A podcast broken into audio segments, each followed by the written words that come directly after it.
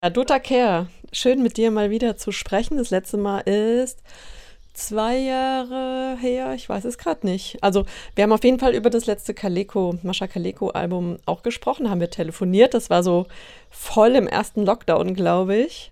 Genau, das Album kam genau in der zweiten Woche von dem ersten Lockdown raus, Anfang April 2020. Genau, danach hast du nochmal ein Solo-Album gemacht und genau, jetzt gibt es den zweiten Teil, Mascha Kaleko, ähm, in den fernsten der Fernen.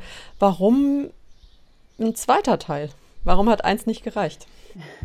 Ähm, es gab einfach noch so viele tolle Gedichte, die ich am Anfang habe ich mich dann immer geärgert, wenn ich noch ein Gedicht entdeckt habe und, und eine Melodie dazu gefunden habe und dachte, ach man, jetzt ist die nicht auf dem Album drauf, schade. Jetzt haben wir es gerade ins Presswerk geschickt und ich, äh, das hätte ich so gerne noch aufgenommen. Und so kamen dann immer mehr Gedichte zusammen und ähm, irgendwann habe ich gemerkt, also das war dann auch, es hatte auch ein bisschen was mit der Corona-Zeit zu tun. Ähm, in einer Quarantänephase, wo ich dann irgendwie selber Covid hatte und da isoliert war, hatte ich den einen Gedichtband ähm, zum Glück in meinem Isolationszimmer und mir ging es auch äh, total gut und dann habe ich äh, sehr viele Vertonungen in dieser Phase gemacht. Und ähm, ja, auch, ich muss sagen, ich war sehr deprimiert in dieser ganzen Lockdown-Zeit und als so viele Konzerte ausgefallen sind, weil ich ja, das ist mein Leben. Ich, ich stehe so gerne auf der Bühne. Ich liebe es, Konzerte zu spielen und für und mit Leuten zu singen. Und ähm, das hat mich sehr, sehr deprimiert, weil ich irgendwann in dem zweiten Jahr auch dachte, vielleicht kommt das gar nicht wieder. Vielleicht werden wir, wird man gar keine Konzerte mehr spielen. Zum Glück äh, war, das, war das unbegründet. Aber ähm, um mich dann selbst ähm, am Schopf aus diesem Sumpf der Depression zu ziehen, habe ich dann angefangen, ganz viel zu arbeiten. Und ähm, da, waren, da war es mit dem eigenen Text zu schreiben auch schwierig, weil ich nicht, dass es zu wenig Themen gäbe, aber es, es war so schwer, die irgendwie zu greifen zu kriegen. Und ja, und ihre Gedichte sind so schön, dass es mich auch einfach immer wieder inspiriert hat. Genau.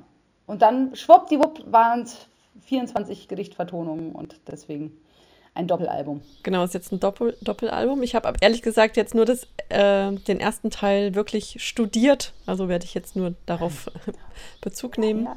Oh, da sind die, da, da, da hast du noch schöne Vertonungen zu entdecken und auch tolle Gäste. Sarah Lesch singt mit auf dem Bonusalbum und äh, genau. Aber also ich habe ja jetzt hier schon eins zugeschickt bekommen und das ist halt jetzt mhm. nur der erste Teil, ne? Das ist die, die einfache CD, genau. Das heißt, das wird dann nochmal äh, als Doppel-CD bzw. Doppel-Vinyl kommen? Genau, das gibt es auch als Doppelalbum. Das erscheint jetzt auch zeitgleich. Also jetzt am 30.06. erscheint das Album. Ich kann erklären, warum wir das so machen mit dem Bonus. Also wir könnten ja auch sagen, es gibt es einfach nur als Doppelalbum, zack, bumm. Ähm, aber das hat auch was damit zu tun, dass, dass ähm, im Streaming, man kann immer nur äh, Sachen da irgendwie pitchen, wenn die noch nicht veröffentlicht sind. Und es ist schön, wenn man das, das Bonusmaterial will ich eigentlich oder würde ich ursprünglich gerne nur auf Tonträger rausbringen, weil ich es schön finde, wenn nicht absolut alles da in, der, in diesem Streaming bei diesem, bei diesem blöden Monopolisten landet. Aber das nehmen die einem total übel. Und wenn man nicht alles ab Tag 1 veröffentlicht, wird man nachrangig behandelt und ähm, kommt nicht in irgendwelche algorithmischen Vorschlagsplaylisten und so. Und äh, wegen dieses Drucks müssen wir es halt so machen, dass wir dann einen Teil zum Bonusmaterial erklären. Und dann wird das irgendwie akzeptiert von diesen so schnell beleidigten Großkonzernen. Und wir können halt Tonträger anbieten, auf denen dann Stücke sind, die, die es erstmal nur auf Tonträger gibt. Und es geht aber auch nur, wenn wir dann irgendwann später, irgendwann nächstes Jahr, das Bonusmaterial auch veröffentlichen im Streaming. Aber es gibt auch ein paar Hidden Tracks, die ich ganz und gar vorbeischummel. Ja. Psst. Nicht, dass das jetzt jemand hört. ja, also hier, hier ist eine Spotify-Konsumentin unter uns. Ich meine, das ist natürlich einfach auch eine Generationenfrage. Ne? Ist jetzt vielleicht auch kein böser Wille. Nee, nee, es ist auch völlig okay. Ich finde Streaming auch super praktisch, nutzerseitig. es ist halt, ähm, ich, ich würde mal sagen, die Hauptleidtragenden sind gar nicht unbedingt die Bands, sondern vor allem die Studios. Denn keiner kann sich das mehr leisten, bei dem, was man im Streaming verdient, da wirklich ein Schlagzeug zu mikrofonieren und Streicher einzuladen und so weiter. Und man kann auch gute Sachen am Rechner zusammenbauen, gar keine Frage. Es kann super originelle, gute Musik sein. Aber ich finde es auch sehr schade, wenn alles genau danach klingt. Und ich, ich möchte halt Alben machen mit, mit diesem Aufwand, weil es, weil es der Sound ist, den, den, ich, den wir uns vorstellen, den ich will. Und ich will auch alle, die daran beteiligt sind, gut und fair bezahlen. Und dann wird es halt so teuer, dass man über Streaming große Schwierigkeiten hat, da überhaupt nur die Kosten einzuspielen. Und das geht für uns nach wie vor nur deswegen, weil wir CDs und Schallplatten verkaufen. Und da bin ich sehr dankbar für die Leute, die das kaufen, weil das unterstützt uns halt in unserer Unabhängigkeit. Ja. Es geht ja auch ziemlich was verloren. Also wenn man sich immer die, die Streicher holt, die eben eingespielt sind in dem Programm, weil jede Person mhm. ja ganz individuell nochmal spielt. Und ja. Es geht aber auch was an Tonqualität verloren, tatsächlich, wenn man zu Streaming hört. naja. Okay, das war jetzt der, ähm, der Ausflug in die Kulturkritik. Kommen wir nochmal zum Album zurück. Ähm, die Qual der Wahl, Auswahl der Gedichte. Ähm, es sind jetzt nochmal 24 mehr. Kaleko hat ja natürlich noch viel mehr geschrieben, wahrscheinlich. Hm, hast du da, also hast du da inhaltlich so ein bisschen auch nochmal einen Schwerpunkt gesetzt jetzt bei der Auswahl? Also ich finde zum Beispiel, ich habe sehr viele Liebeslieder oder vielleicht überproportional viele hm, Beziehungskisten darauf ja. entdeckt. Ja, da, dafür gibt es einen ganz, ganz praktischen Grund. Denn äh, als ich, ähm, als ich dann Covid kriegte, waren wir gerade am Proben. Und ähm, dann lagen meine Gedichtbände am Proben der ersten Vertonung. Und dann lagen die Gedichtbände im Studio und ich hatte zu Hause in meiner Isolation nur den einen Gedichtband äh, Liebesgedichte. Und deswegen sind auch viele, äh, auch weil es tolle Gedichte sind. Ich, ich mochte dann auch all diese Vertonungen eben sehr und wollte damit gerne weiterarbeiten. Aber das ist tatsächlich ein praktischer Grund. Es gibt, ähm, ich nehme mir keine inhaltlichen Schwerpunkte vor. Also ich gehe ganz intuitiv daran, probiere mit Gedichten rum und das, was stimmige Lieder werden, damit arbeite ich weiter und die Gedichte, die sich schwer vertonen lassen oder wo mir meine musikalische Idee nicht gefällt, die lege ich wieder beiseite. Und es gab nur ganz, es gab nur zwei Gedichte, wo ich mir wirklich vorgenommen habe, dass ich die unbedingt dabei haben will und dann auch relativ lange an, an Vertonungen mit verschiedensten Ansätzen rumprobiert habe. Das war einmal das Gedicht zeitgemäße Ansprache. Wie kommt es nur, dass wir noch lachen, dass uns noch freuen, Brot und Wein, dass wir die Nächte nicht durchwachen, verfolgt von tausend Hilfeschreien? Habt ihr die Zeitung nicht gelesen? Saht ihr das Grauens Abbild nicht? Wer kann, als wäre nichts gewesen, in Frieden nachgehen seiner Pflicht und, und so weiter. Das hat noch mehrere Strophen. Und ich fand das eben, naja, in der Zeit, wo jetzt in, so nah in Europa wieder ein Krieg ein Krieg, Krieg herrscht, ähm, fand ich sehr passend, das Gedicht dabei zu haben. Und das andere Gedicht, was mir inhaltlich wichtig war, was ich unbedingt dabei haben wollte, ist Der Fremde. Das finde ich ganz brillant, weil das so knapp und kurz ist und die irgendwie auf dieser, dieser Kürze trotzdem Ausgrenzung und Diskriminierung und die Gefahr, die darin liegt, so, so klar macht. Genau, das ist, ähm, sie sprechen von mir nur leise und weisen auf meinen Schorf. Sie mischen mir Gift in die Speise, ich schnüre mein Bündel zur Reise, nach uralter Vorväterweise. Sie sprechen von mir nur leise, ich bleibe der Fremde im Dorf.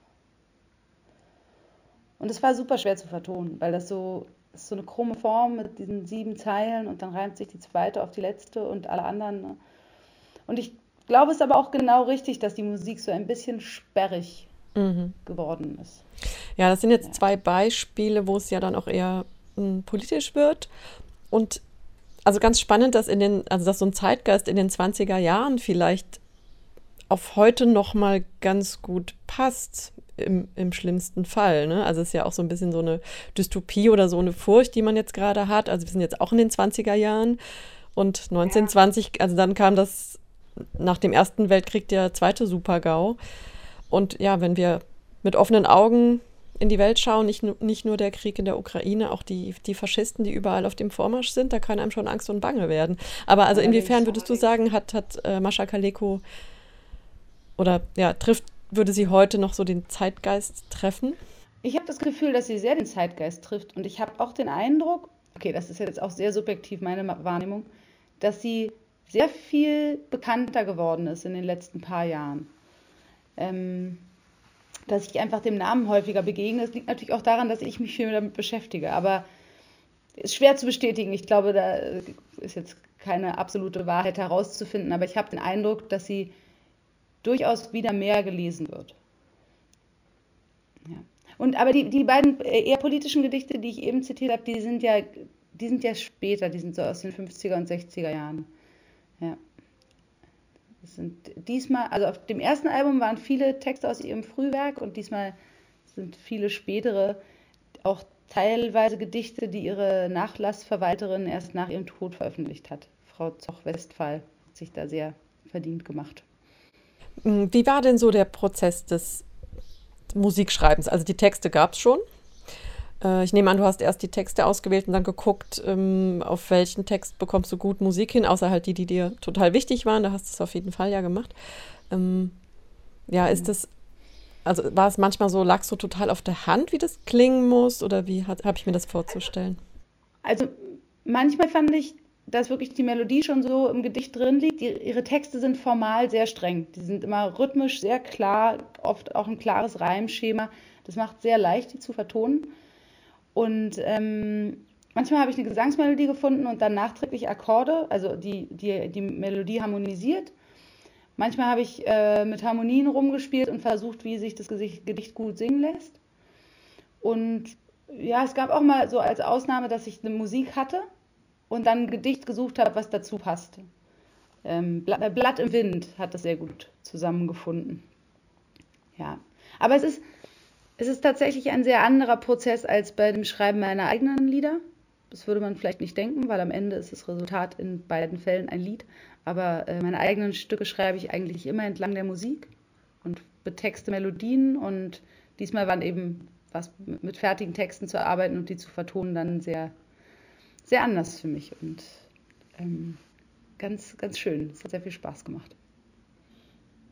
Also ich nehme erst alles auf, wenn es richtig fix und fertig ist. Meistens sogar nachdem ich es eine Weile live gespielt habe, weil ich erst nachdem ich es live gespielt habe, wirklich ein Gefühl dazu entwickle, wie sich der Song so transportiert. Und ähm, meistens habe ich ein kleines Melodiefragment, für das ich einen Text suche, seltener eine Zeile, für die ich eine Melodie finde, und dann entwickle ich beides parallel. Dann, dann schreibe ich Musik und Text gleichzeitig was immer ein total chaotischer Weg ist. Und es gibt da, ich kann es gar nicht empfehlen eigentlich, aber ich finde es sehr gut, keine Masche zu haben und jedes Mal neu davor zu sitzen und zu denken, wie geht das, ein Lied schreiben. Ist es trotzdem noch ein 100% Dota Care-Stück, auch wenn es jetzt nicht deine Lyrics sind? Oder also hast du da eine, auch eine gewisse respektvolle Distanz, vielleicht so eine innerliche? Also da ist auf jeden Fall sehr viel Respekt und auch so ein, so ein Verantwortungsgefühl, ganz anders, also auch beim Live-Programm dann zum Beispiel, ganz anders als wenn ich nur eigene Stücke singe, ist natürlich so eine Verantwortung da, dass wenn ich jetzt ähm, ihre Texte interpretiere oder auch Ansagen dazu mache, ähm, ja, dass es halt alles stimmt und dass es, ja, also es ist einfach alles als eine Würdigung ihres Werkes zu verstehen.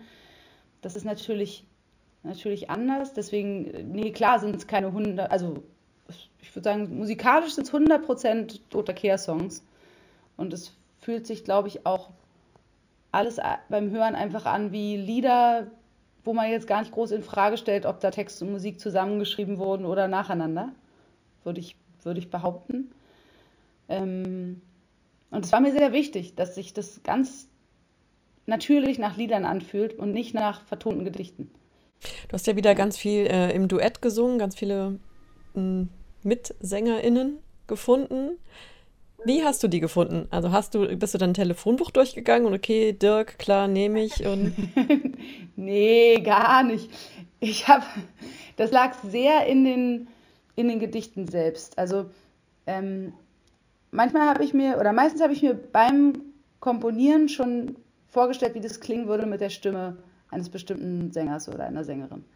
Zum Beispiel, ähm, wenn einer fortgeht, da habe ich gleich gedacht, das will ich unbedingt mit Gisbert zu Kniphausen singen. Das passt einfach stilistisch perfekt zu ihm. Und ähm, weiß ich, in dieser Zeit, das inhaltlich konnte ich mir das nur mit Dirk von Lotzo vorstellen, weil das so, da habe ich so seine Stimme gehört, daran das zu erzählen. Und es hat auch, es kannte auch jeder von den Gästen nur sein, sein eigenes Stück sozusagen. Es gab nur eine Ausnahme, wo ich mal zwei vorgeschlagen habe und dann hat sie sich entschieden und so.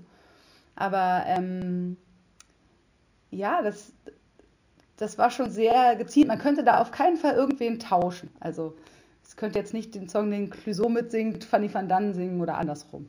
Äh, in dieser Zeit, das ist musikalisch auch sehr, hat so ein bisschen was von sizilianischer Unterwelt, oder? Also so ein bisschen was Mafiöses oder Italienisches auf jeden Fall. Ja, ich, ich sehe einfach. Ja, ich, ich sehe einfach so Filmmusik, ehrlich gesagt. Das ist so sehr düster oder, ich, oder Theatermusik. Ich, ich stelle mir am Ende so ein, so ein Theater Chor vor, der, der das spricht, ne? Wir haben keine andere Zeit als diese. Wir haben keine andere Zeit. Ich konnte mir ja. auf jeden Fall gut vorstellen, dass, dass das Dirk dann auch gefällt, diese Art. Also nicht das schnulzigste Lied auf dem Album, sage ich mal so. Nee, wir haben ähm, zu, von manchen, zu manchen äh, Leuten hatte ich vorher schon Kontakt, zu manchen Kollegen. Und ähm, andere habe ich jetzt dieses Mal das allererste Mal mit denen habe ich das allererste Mal Kontakt gehabt. Zum Beispiel bei Dirk war es so, dass wir uns nur ganz flüchtig kannten und ähm, dann hatte ich so eine E-Mail formuliert und so jedes Wort auf die Goldwaage gelegt und dann tagelang überlegt, ob ich das jetzt mich traue abzuschicken und so. Und dann ähm, habe ich ihm das geschickt und zehn Minuten später hat er geantwortet, ja, das Lied würde ihm sehr gut gefallen, da singt er gerne mit. Ich mich total gefreut eine Kooperation, die mir, glaube ich, am besten gefällt, ist gleich der Opener ähm, mit Anna Amateur, das Mögliche, äh, genau, das Mögliche. Ähm, textlich ganz spannend, also so das, das, Schwierige gelingt, das Unmögliche gelingt und man, sie ringt mit den Teufeln gar kein Problem, oder ähm, also besiegt die Teufel, mhm. ist auch kein Problem, aber mit den Engeln, mit den Engeln muss gerungen werden und das Mögliche mhm. schafft sie nicht. Ähm, erstmal so ganz kontraintuitiv, aber sie sagt ja auch an anderer Stelle, ähm, auf nichts war Verlass, nur auf Wunder. Also im Prinzip so das Gegenteil von dem, wovon man eigentlich jetzt ausgehen würde. Ist das so was Typisches für Kaleko? Ja, oder vielleicht ist es allgemein so ein dichterischer Kunstgriff, oder? Genau die Erwartung zu unterlaufen und dann die, die, für die Antithese zu argumentieren, würde ich sagen. Ja. Ja, ich mag es auch mit Anna Amateur, so die, die Stimmen sind so schön unterschiedlich. Und also, hey, wer kann das, diese Melodie in der Oktave drunter singen? Also, das, das wusste ich schon sehr genau, dass ich sie fragen wollte. Es hat was sehr Diabolisches auf jeden Fall.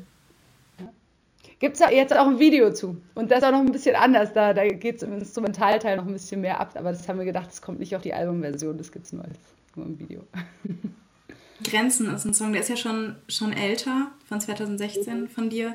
Aber da wollte ich noch sagen, dass ich den richtig, richtig gut fand. Ne? Der ist bei uns im Freundeskreis ganz arg rumgegangen. Der hat zu der Zeit auch so gut gepasst. Ja, und jetzt leider erschreckenderweise gerade wieder ganz besonders. Ne? Flüchtlingsabwehrkonferenzen. Also es ist ja jetzt gerade in letzter Zeit diese Verschärfung des europäischen Asylrechts und eigentlich die quasi die offizielle Ankündigung, äh, Menschen in Lager zu sperren, weil sie auf der Flucht sind ähm, gerade passiert. Und ich weiß nicht, kann es immer nur wiederholen. Flucht ist kein Verbrechen. Also vielleicht gegen Ende noch mal kurz so zu den Liebesliedern von Mascha Kaleko. Ähm, es ist ja eher, aber vielleicht ist es auch typisch für Poesie, äh, eher die traurige, die unglückliche Liebe, oder? Oder, oder ist es so ambivalent? Es, es ist beides irgendwie. Also sie scheint ja auch. Es gibt immerhin das Sonett in Dur. Das, wo es, wo es heißt, ähm, was war mein Leben, Liebster, ehe du kamst? Also, ähm, und so ganz umbrandet mich das Jetzt, dies Meer, in das die besten meiner Träume münden. Also, das ist ja sozusagen aus der selteneren Perspektive einer, einer erfüllten Liebe. Zumindest für den Moment erfüllt. Man weiß natürlich nicht, wie das dann noch äh, weitergeht und ausgeht. Gut aber, gut, aber das ist ja das Urmenschlichste an Bindungen, dass sobald wir unser Herz ähm, mit jemandem teilen, die Angst ist, dass, dass man verlassen wird, dass man verletzt wird. Hast du so ein bisschen Einblick gewonnen in, in Kalekos Privatleben in dieser Zeit in den 20ern? Also jetzt über die Gedichte hinaus? Kannst du da auch was, hast du ein bisschen eine Ahnung, wie die gelebt und geliebt hat? Hatte die viele Affären, Beziehungen, ähm, also, große Romantikerin? Ja, ich, ich, denke ja. Also ja, ich, ich denke ja. ähm, es gibt eine ganz tolle Biografie von Jutta Rosenkranz, die kann ich sehr empfehlen äh, an alle, die sich dafür interessieren. Ähm, ja, sie ist auch, sie war ja verheiratet und ist in der Zeit von einem anderen Mann schwanger geworden, hat sich dann scheiden lassen und dann den anderen Mann geheiratet. Und der war so die Liebe ihres Lebens, mit dem ist sie dann zusammengeblieben, bis er gestorben ist. Und ähm, Temjo Vinava und ähm, ja, ich, ich finde ihre, ihre Liebesgedichte sehr sehr facettenreich. Also es gibt, es gibt diese traurigen ähm, äh, Liebesgedichte über, über die Abwesenheit. Es gibt aber auch, weiß nicht, sowas wie Großstadtliebe erzählt ja mehr so ein, so Ausschnitt aus der Zeit und gibt so Einblick in die, in die pr total pragmatischen Anliegen und Probleme von Liebespaaren in den 1920er Jahren in Berlin. Also sehr, sehr. Das war in Berlin was ganz anderes als auf dem Land, wahrscheinlich. So eine Beziehung zu, zu, führen. ja. Erotik nur am Wochenende, aber das war sonst. Nee, äh, ja, und ähm, man, man, küsst sich dann und wann auf stillen Bänken beziehungsweise auf dem Paddelboot, ähm, wenn man zu Hause möbliert wohnt und so. Ja. Und dann am Ende, letztlich, das ist so, das ist so ein, ein Teil seiner Zeit, aber dann endet das Lied ja damit, hat man genug von Weekendfahrt und Küssen, lässt man es einander durch die Reichspost wissen, per Stenografenschrift ein Wörtchen aus. Also was anderes als per SMS Schluss machen ist es ja auch nicht, aber halt in den 1920er Jahren. Äh, ja, nochmal zum Thema große Romantikerin, also was ja so ein bisschen mein, mein Eindruck war. Und sie singt auch zur Heimat, erkor ich mir die Liebe. Ähm, einerseits natürlich schön, weil das kann einem niemand nehmen. Andererseits auch riskant, weil ja, es, es ist äh, vergänglich auch durchaus und, und angreifbar. Aber war das auch, weil sie vielleicht da schon so ein bisschen ahnte und spürte, dass zumindest Deutschland und Berlin nicht auf Dauer ihre Heimat sein kann? Ja, das, die frühen Jahre ist ein Text aus dem Exil. Das hat sie nicht vorweggenommen. Das hat sie in, äh, ich denke, in ihrer Zeit in New York geschrieben. Ähm, und ja, ich meine, diese Erfahrung von Flucht und Vertreibung, ich, ich, finde, ich finde eben, wie hattest du gerade gesagt, das Romantische darin, ich, ich finde, zur Heimat erkor ich mir die Liebe eigentlich auch schon einen ziemlich politischen Satz. Das ist ja die Absage an, dass meine Heimat irgendwas mit einem Nationalstaat zu tun haben muss oder dass meine Heimat in mir festgeschrieben ist als da, wo ich wo ich geboren bin, sondern meine Heimat ist da, wo die Menschen sind, die ich liebe. Und ja, ich, ich mag dieses Gedicht ganz besonders, die frühen Jahre. Es bleibt ein bisschen rätselhaft hier und da und sehr, also es ist sehr viel loser zusammengefügt als ihre Texte üblicherweise und es ist auch ausnahmsweise nicht gereimt und hat unregelmäßige Zeilen und so. Und das es war ein bisschen eine Herausforderung in der Vertonung, aber ich glaube, dass es besonders gut gelungen ist. Behaupte ich jetzt einfach mal. Und alle, die das, das Gegenteil behaupten möchten, müssen das erst anhören. Und dann beweisen, ja. dass es nicht gelungen ist. Ähm, ja, Johanna, falls du jetzt noch nicht noch eine Frage hast, würde ich so ein bisschen auf die Zielgerade zusteuern. Ist jetzt auch schon eine halbe Stunde um. Ähm, Genau, das, das dritte Mascha Kaleko-Album, kommt das auch noch dann in drei Jahren? Ich habe nicht vor, noch ein drittes zu machen. Also jetzt, ich meine, ich, ich plane meine Zukunft nicht besonders ähm, langfristig. Ich denke immer so ungefähr Also was jetzt meine konkrete Planung angeht, vielleicht so acht bis zehn Monate in die Zukunft. Und ähm, jetzt als nächstes schreibe ich sicherlich wieder weiter an meinen eigenen Stücken, weil klar, da hat sich auch schon einiges gesammelt an Ideen und ich muss immer schreiben. Ähm, also ich habe die ganze Zeit über, auch während ich an diesem Album gearbeitet habe, auch an eigenen Texten geschrieben. Ähm, wir gehen mit dem Album jetzt auf Tour. Wir kommen auch nach Freiburg, nicht ganz direkt nach Freiburg, sondern nach Merzhausen. Es war irgendwie äh, ein bisschen kompliziert mit der der Terminfindung. Da werden wir im November sein, ich glaube am 14. November. Gut recherchiert. Ich habe nämlich vergessen, gerade nochmal nachzugucken. Mhm. Ich glaube, das ist so ein, so ein Bürgerforum, Bürgerhaus. Ja, genau. Das, ähm, das Zentrum Merzhausen heißt es, glaube ich. Ja, wir wollten nämlich ganz gerne mit diesem Programm ausnahmsweise vor sitzendem Publikum spielen. Normalerweise, also das sitzende Publikum darf natürlich auch aufstehen irgendwann und möglicherweise tanzen, wer weiß. Aber ähm, ich fand das doch ganz passend, eben dieses Programm nicht in Clubs zu spielen, sondern eher so in Theatern und Konzerthäusern. Und ähm, genau, das, das machen wir. Wir spielen auch wirklich viel in Theatern, Land auf, Land ab. Und in Freiburg ist es eben das Forum Merzhausen geworden. Aber ich habe nachgeguckt, es ist nur 15 Minuten mit dem Fahrrad vom Freiburger Hauptbahnhof. Es kann nicht weit sein. Ja, ich freue mich sehr drauf. Wir waren ja äh, jetzt lange nicht in Freiburg, dann waren wir beim ZMF, was irgendwie ein paar Mal verschoben wurde wegen Pandemie. Und ähm, wir haben, glaube ich, mit zwei Live-Programmen Freiburg leider ausgelassen, was mich sehr geschmerzt hat, weil ich einfach immer gerne nach Freiburg komme. Es war so eine der ersten Städte, wo ich überhaupt außerhalb meiner Heimatstadt auftreten konnte. Was ein großer Sprung ist, ne? wenn man so selbstständig alles organisiert, dann ist der Sprung aus der eigenen Stadt raus echt nicht leicht. Und Freiburg hat es mir leicht gemacht. Und Freiburg ist Dota-Stadt. okay, ja, Dota Kehr, vielen, vielen Dank für das Gespräch. Sehr, sehr, ähm, sehr, sehr gerne. Vielen Dank für die Einladung. Ganz großartiges Album. Glückwunsch dazu. Am 30. Juni kommt es raus. Und wir freuen genau, uns auf deinen ich, äh, Besuch. Ich schicke dir nochmal die Doppelalbumversion. Genau, und ich, äh, ich schicke dir nochmal die Doppelalbumversion, weil die lohnt sich schon. Also das, Bonusmat das Bonusmaterial soll auch wirklich, möchte ich doch mal sagen, auch weil da so tolle Gäste drauf sind und so tolle Songs, ähm, das ist überhaupt nicht irgendwie aussortiert und schlechter als das Album, sondern wir mussten uns einfach irgendwie entscheiden und haben dann versucht, jeweils Reihenfolgen zu machen, die man gerne so hintereinander durchhört. Ich weiß, es ist aus der Zeit gefallen und die Leute hören eigentlich alle Playlisten und einzelne Tracks, aber es gibt auch ein paar Leute, die, ähm, die mögen es nach wie vor und ich gehöre dazu, dass man ein Album schön durchhören kann und es irgendwie eine, einen sinnvollen Aufbau, eine Dramaturgie hat und so. Und so sind es eben nochmal zwei Alben geworden. Das heißt, das dritte Kaleko-Album ist eigentlich auch schon da. Super.